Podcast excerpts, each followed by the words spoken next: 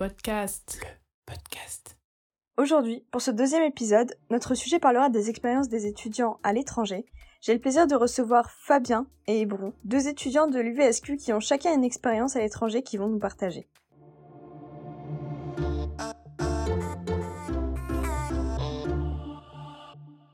Fabien, du coup, tu peux nous en dire plus sur ton euh, expérience?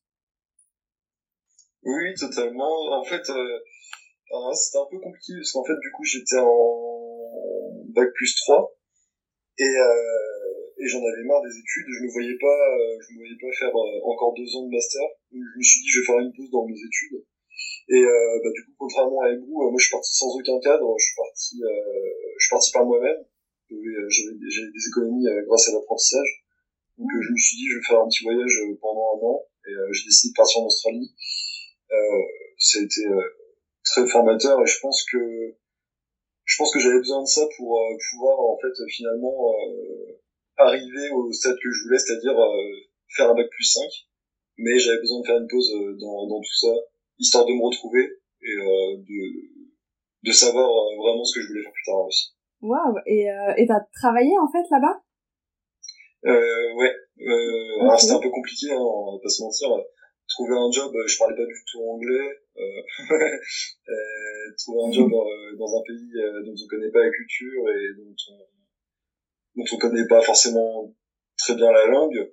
C'était assez compliqué au début, mais en fait, c'est, je me suis jamais senti aussi vivant, on va dire, parce qu'on est obligé de, on est obligé de se surpasser. Ah, et, et ouais, du coup, j'ai, j'ai travaillé là-bas pendant, pendant à peu près huit mois et demi. Oui, quand même. Waouh enfin, faut, faut avoir le courage aussi de partir euh, comme ça, euh, sans, sans cadre. Et toi, Ebrou, tu as réalisé une expérience Erasmus. Euh, donc c'est un programme d'échange universitaire à l'international. Euh, dans quel pays tu es parti J'ai été en Irlande, à Dublin. Il y a des aides comme par exemple trouver notamment un logement lorsqu'on arrive dans le pays de destination, donc trouver un logement plus facilement, avoir une aide régionale, euh, ou encore la bourse Erasmus. Et euh, là, ce qui est vraiment important avant de partir, c'est de faire ses recherches. Et enfin, si je dois citer euh, une dernière raison, je dirais que dans le monde du travail aujourd'hui, on recherche à recruter des personnes qui ont déjà eu une expérience à l'étranger, tout simplement parce que lorsqu'on voyage, on sort de notre zone de confort, on s'adapte à une nouvelle culture, on a un peu plus d'ouverture d'esprit et ça nous apporte des compétences que les entreprises recherchent aujourd'hui et ça valorise énormément un CV.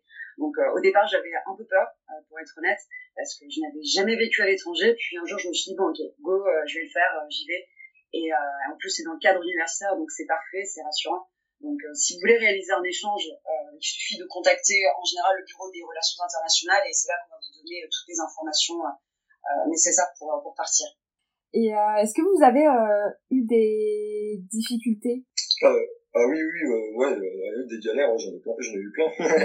Justement, c'est, c'est, c'est ça qui est intéressant, c'est ça qui rend l'expérience intéressante. Je pense que bah, on, on, apprend plein de choses. En fait, j'ai en un an, j'ai appris peut-être 5 ans. Quoi. C'est, c'est, de vie, c'est, trop, c'est trop bizarre à expliquer, mais euh, je sais pas, mais par exemple, conduire avec à gauche avec le volant à droite, Enfin, c'est quelque chose que j'avais jamais fait, mais c'est tout, tout bête. Hein.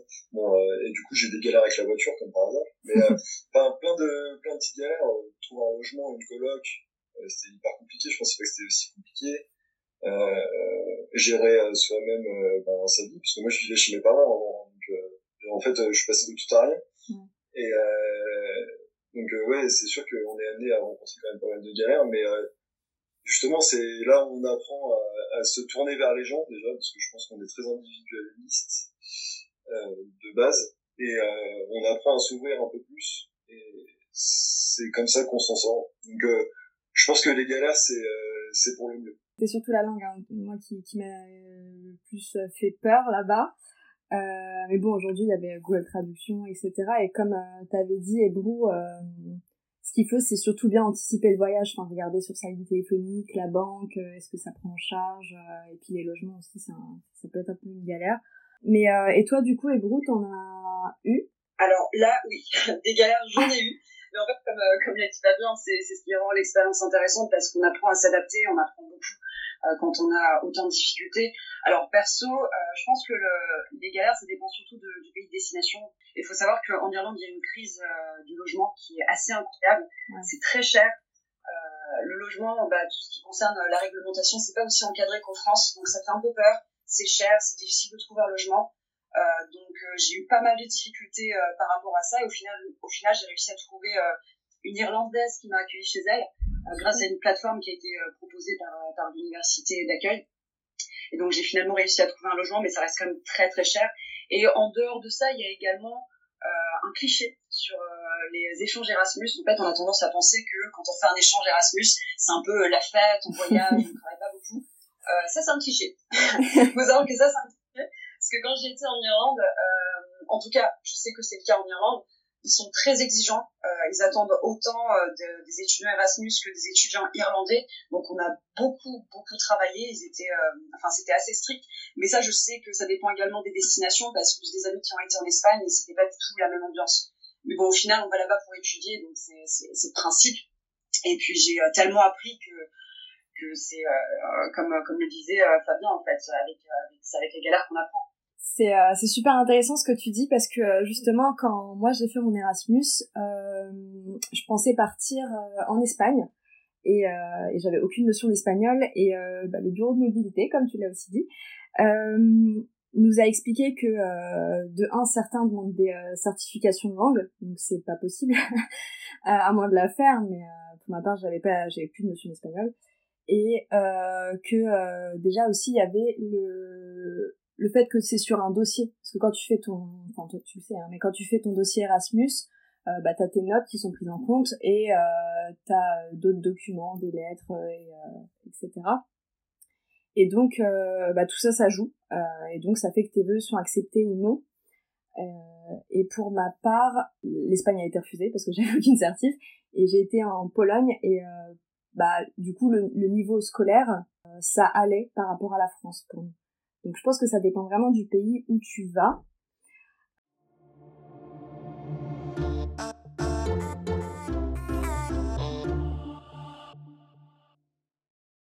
Et malgré toutes ces galères que vous avez vécues, est-ce qu'il y a des choses que vous avez vraiment aimées? Qu'est-ce que vous avez, qu'est-ce que vous avez préféré de façon générale euh, là-bas? Alors, ce que j'ai c'est vraiment le fait d'avoir rencontré des personnes euh, de, partout. En fait, j'ai rencontré des Espagnols, des Américains, des, euh, des japonais, enfin des personnes euh, qui, qui étaient là de, de partout et c'était super intéressant parce qu'on découvre de nouvelles cultures, de nouvelles façons de penser. Euh, il suffit de rencontrer une personne ou un groupe de personnes dans une auberge de jeunesse et on se retrouve à être vite amis et à voyager ensemble le lendemain. On, loue une voiture et on part à, à l'aventure, à la découverte du, du pays. Donc c'est vraiment un aspect que, que j'ai beaucoup adoré. Et le fait mhm. également d'apprendre l'anglais parce qu'au départ comme euh, comme je l'ai dit au départ j'étais vraiment très nulle j'avais un niveau catastrophique et à la fin j'étais capable euh, de, parler de mes de mes émotions de parler de, tout en fait de tout et de rien et même dans le contexte professionnel aujourd'hui je suis assez à l'aise avec l'anglais. Donc euh, c'est c'est assez c'est assez incroyable c'est une expérience très riche. Euh, je vais je vais revenir sur ce qu'a dit Ebrou. Je pense que pareil euh, la rencontre avec d'autres d'autres personnes de d'autres pays. En fait, il faut savoir que je suis resté euh, quand même assez longtemps à Sydney et Sydney c'est une ville très cosmopolite, c'est une ville de commerce. Euh, et euh, je me suis retrouvé avec tellement de personnes d'origines différentes et dans la même ville, j'ai appris à découvrir plein de cultures et ça c'était trop beau quoi. Enfin, il y a y a rien de mieux que de bah, je sais pas par exemple, j'avais un colloque indien euh, j'avais euh, j'ai eu une coloc bolivienne j'ai et on avait j'avais une australienne aussi et euh, en dessous on, on avait euh, deux colocs chinois. Donc pour vous dire juste dans la dans la même coloc on avait de quoi découvrir. Et puis non c'est vrai que ouais c'est ça c'est c'est l'échange de de culture.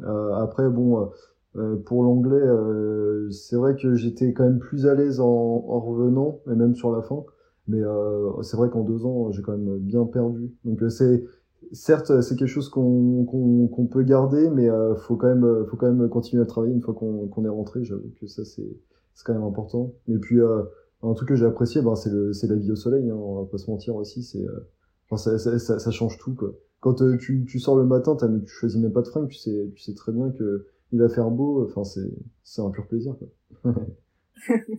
c'est clair, t'es en claquette souvent du coup. ah bah ouais, c'est ça. Non mais et puis même ils ont un mode de vie qui qui fait que tout est adapté par rapport aussi à la chaleur parce que euh, c'est vrai qu'on peut pas euh, on peut pas tout faire avec euh, la chaleur qu'il fait hein. j'ai déjà j'ai connu des 47 degrés à Sydney ça, commence à taper un peu le crâne et donc du coup par exemple si vous vous baladez à Sydney à 6 heures du matin ben tout le monde fait du sport hein.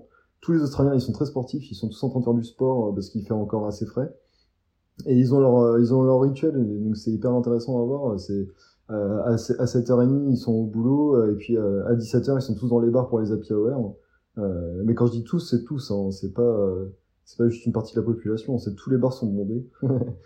et c'est leur, c'est un rythme de vie assez particulier, et c'est, c'est agréable de découvrir ça c'est vrai qu'il y a aussi cet aspect culturel euh, qui est incroyable quand tu euh, quand tu vas vivre à l'étranger. Enfin, c'est c'est complètement différent. Toi aussi, Brou, t'as des, des, grandes différences par rapport à la France? Alors, de base, je suis normande, donc euh, la pluie c'est quelque chose qui est assez voilà. J'ai l'habitude qu'il pleuve tout le temps et c'est pareil en Irlande. Donc il y a des il y a des similarités qui font que je me sentais quand même à la maison par rapport à ce genre de points. Mais J'avoue qu'il y a pas mal de différences. Euh, en Irlande, par exemple, la nourriture, c'est complètement différent. Ça n'a rien à voir avec la France. Donc j'avoue que quand je, je, revenais en France, euh, c'était c'était assez magique. Ça me manquait, euh, ça m'a beaucoup manqué la nourriture française. Mais sinon, ce qui concerne la culture, les Irlandais sont très chaleureux. C'est assez incroyable. Euh, ils ne sont pas du tout dans le jugement, c'est-à-dire que je pourrais presque sortir en pyjama dans la rue. Personne ne va vous regarder, personne ne va vous juger, quoi. C'est et c'est assez agréable. Oui, bah c'est vrai. Hein. Bah, en vrai, je te rejoins beaucoup sur euh, sur la, la nourriture.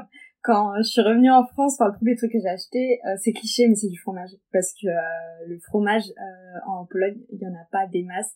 C'est un espèce de fromage fumé qu'ils font et genre il y a pas. Enfin, il y a du fromage, mais c'est hyper cher. Donc. c'est vrai qu'en termes de bouffe en Australie, c'est pareil. Hein. On va pas se mentir, mais en fait, on, on est on est habitué à avoir de la bonne gastronomie, donc c'est c'est sûr que on, retrouvera jamais euh, les saveurs qu'on peut avoir en France, euh, mais euh, mais c'est aussi bien aussi de découvrir d'autres façons de manger, etc. Mais sur le long terme, je pense que ça peut être compliqué pour certaines personnes. en vrai, c'est tous ces aspects culturels à prendre en compte. Il faut, regarder un peu avant de partir bah, comment ça se passe là-bas. Surtout aujourd'hui, bah, il y a Internet, hein, il y, a, y a les vlogs, il y a plein de choses. Donc, donc quand on prend une décision de partir à l'étranger, c'est bien de regarder un, un, minimum. Je voudrais ajouter également, je voudrais également euh, quand on est à l'étranger, bon, on s'adapte, on mange la nourriture locale, mais de temps en temps, on a quand même envie de se faire plaisir, donc on cherche des, euh, des produits français. J'avoue que je l'ai fait, euh, même si c'était pas ma priorité et que j'ai vraiment euh, fait en sorte de manger irlandais assez régulièrement. Euh, un jour, j'ai trouvé de la crème fraîche. J'étais tellement heureuse. Vraiment, c'était euh, le plus de la vie. Je vais à la maison, je prépare, euh, je prépare mes pâtes, je me prépare ma petite sauce à la crème fraîche. Et en fait, leur crème fraîche française, c'était du yaourt. C'était un truc qui ressemblait à du yaourt. Mais quelle déception ce jour-là, ça m'a vraiment, ça m'a traumatisé en fait. Je crois que c'est un gros trauma de ma vie en Irlande. Tu m'étonnes, tu t'attendais à avoir ta crème champignon et au final, bah, t'as un dessert. Exactement.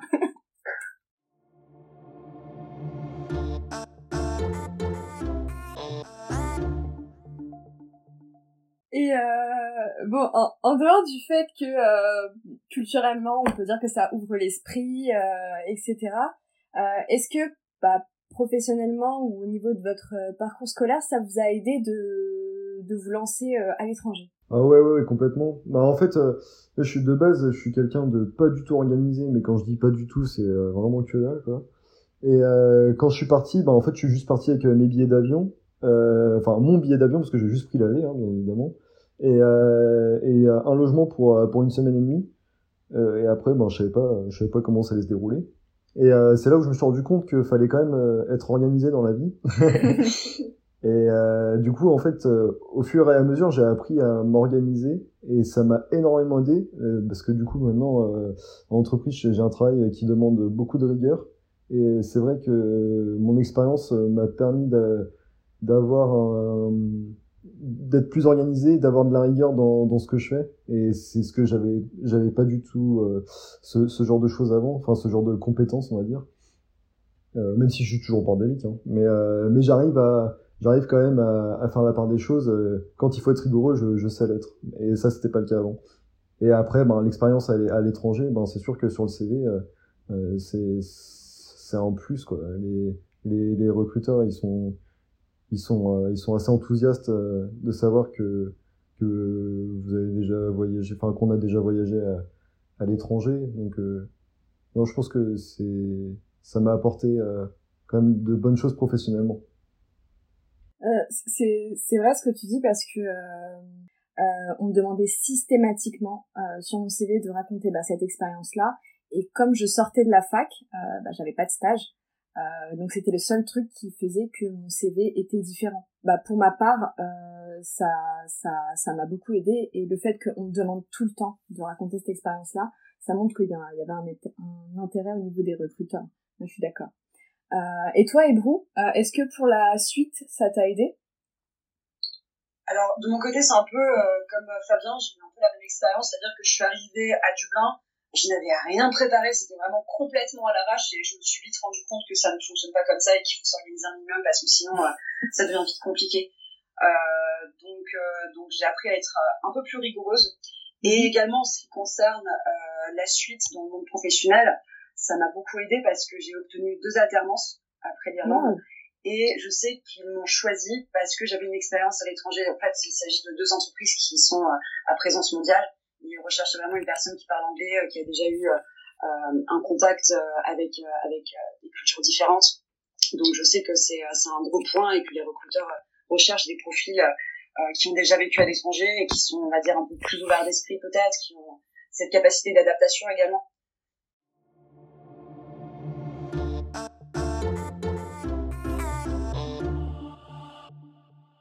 Et euh, est-ce que par exemple vous avez euh, une petite anecdote euh, à raconter sur votre vie à l'étranger?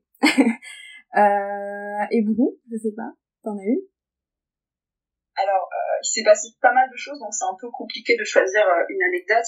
Ce que je peux raconter, c'est le système de transport en Irlande. C'est assez particulier. En fait, c'est pas du tout organisé comme en France. Déjà, on a, on a des bus en Irlande. Euh, quand on regarde sur Google Maps, les arrêts qui sont indiqués euh, sur Google Maps et ce qu'on trouve euh, là-bas en Irlande, bah, c'est pas du tout la même chose. Donc on se retrouve très vite perdu. Donc un jour, je monte dans le bus et comme il fallait absolument que je m'arrête à un certain arrêt, que mon temps était limité, je vais voir le chauffeur de bus. Il était belge, donc super cool. On parle en, français. Je lui dis excusez-moi, mais faut vraiment que je m'arrête à tel arrêt. Est-ce que vous pouvez me dire aussi, est-ce que vous pouvez vous arrêter à cet arrêt-là? Donc à ce moment-là, il m'a regardé. Ensuite, il s'est tourné vers l'arrière du bus et il a posé la question en anglais et euh, il a demandé aux gens, euh, excusez-moi, est-ce que vous savez où est cet arrêt? Donc à ce moment-là, je me suis dit, oh, ça va être compliqué. Si même le chauffeur ne sait pas où on est, enfin, ça va être bah super compliqué. Ouais, c'était assez incroyable et j'avoue que j'ai beaucoup galéré avec les bus, ça va. Mais euh, mais bon, au moins tu vois, on voit bien le truc que tu disais sur euh, le fait qu'ils sont vraiment très serviables. Il a carrément arrêté le bus. Et toi, Fabien, est-ce que tu as une petite anecdote de, euh, de l'Australie? Alors ouais, j'en ai une, enfin une anecdote un peu drôle, mais c'était du coup c'était pas en Australie, c'était en Nouvelle-Zélande, parce que du coup en Australie, donc j'ai fait Sydney. Euh, après je suis parti, après avoir bossé, je suis parti un peu en vacances en Nouvelle-Zélande pour trois semaines. J'ai fait un road trip et c'était avant d'aller à Melbourne. Et en arrivant à Auckland, du coup je passais deux jours à Auckland et je prenais ensuite une voiture pour mon road trip et je n'avais jamais conduit avec le volant à droite et roulé à gauche du coup. Et euh, j'étais assez stressé à l'idée de, de, conduire avec euh, ce, avec ce genre de véhicule. Et euh, en partant de l'agence, donc qui m'avait fourni le véhicule, donc c'était un véhicule automatique. Et pour moi, ben, un véhicule automatique, c'est-à-dire que frein à main aussi automatique. Et au bout d'une heure de route, je me rends compte que déjà la voiture a un peu du mal à avancer, mais j'étais quand même vachement concentré sur la route. Et je me rends compte aussi qu'il y a un voyant rouge qui est, qui est qui est allumé depuis euh, depuis que je suis parti. Et je me dis mais euh, c'est bizarre, j'avais j'avais le même voyant sur ma sur ma voiture euh, en France, mais impossible de me souvenir ce que c'était. Et donc je m'arrête pour voir ce que c'est quand même. Et ça faisait une heure que je roulais avec le frein à main. Oh et, euh... et donc du coup en fait euh, je venais de lâcher une caution de 2000 2000 2500 euros pour pour les trois semaines là. Et euh, je me suis dit, mais c'est impossible de, de, de, les appeler au bout d'une heure pour leur dire que j'ai cramé les freins, quoi. Et je suis allé voir un garagiste en Nouvelle-Zélande. Il faut savoir qu'à Nouvelle-Zélande, c'est euh, peuplé à Auckland, mais euh, en dehors de en dehors de Auckland, il y a très peu de population. c'est vraiment c'est infirmier tous les 30 km, quoi. et je trouve un garage. Et le mec, euh, le mec, il me dit, euh, ouais, euh, ça, ça, freine encore. Je lui dis, oh, bah, un petit peu. Il me dit, ça sent le cramé. Je lui dis, non. Il fait, bon, bah, y a pas besoin de vérifier alors. du coup, j'ai roulé, j'ai roulé une semaine et demie sans frein. En Nouvelle-Zélande, jusqu'au moment où je devais changer de voiture pour passer sur l'île sud. Et euh, du coup, pour éviter de me faire cramer, je les ai un peu engueulés. Je leur ai dit que les freins ils étaient peut-être défaillants et fallait, il serait peut-être temps de les vérifier. Je leur ai dit pour éviter de faire sauter ma caution. Voilà. bah c'est bien, tu vas au culot comme ça.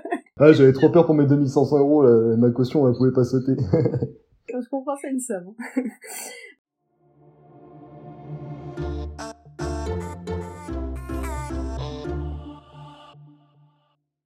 Du coup, on voit bien que euh, c'est normal euh, d'être un peu en panique, mais on voit surtout euh, l'aspect enrichissant que c'est d'aller à l'étranger. Donc, donc j'espère que ces euh, témoignages vous ont motivé à essayer.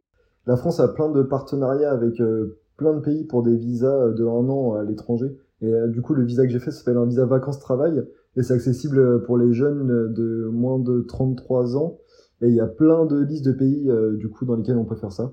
Parmi, euh, donc on a parlé de l'expérience à l'étranger, l'expérience de Fabien. Euh, j'ai été perso en Erasmus, mais également d'autres options, comme par exemple le VIE, ça peut être très intéressant et Business France, vous avez vraiment beaucoup d'informations par rapport à ça. Donc euh, n'hésitez pas à checker également euh, leur site. Le gouvernement propose un site internet euh, qui est vraiment pas mal où tu rentres tes critères genre âge, situation, etc.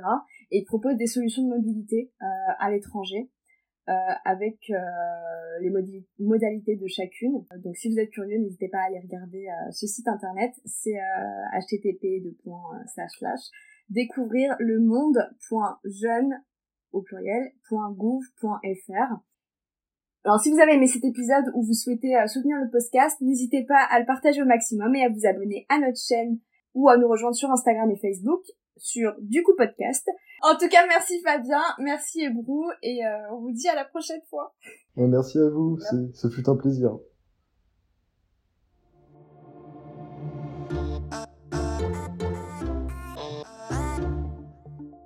Du coup, du coup, le podcast. podcast.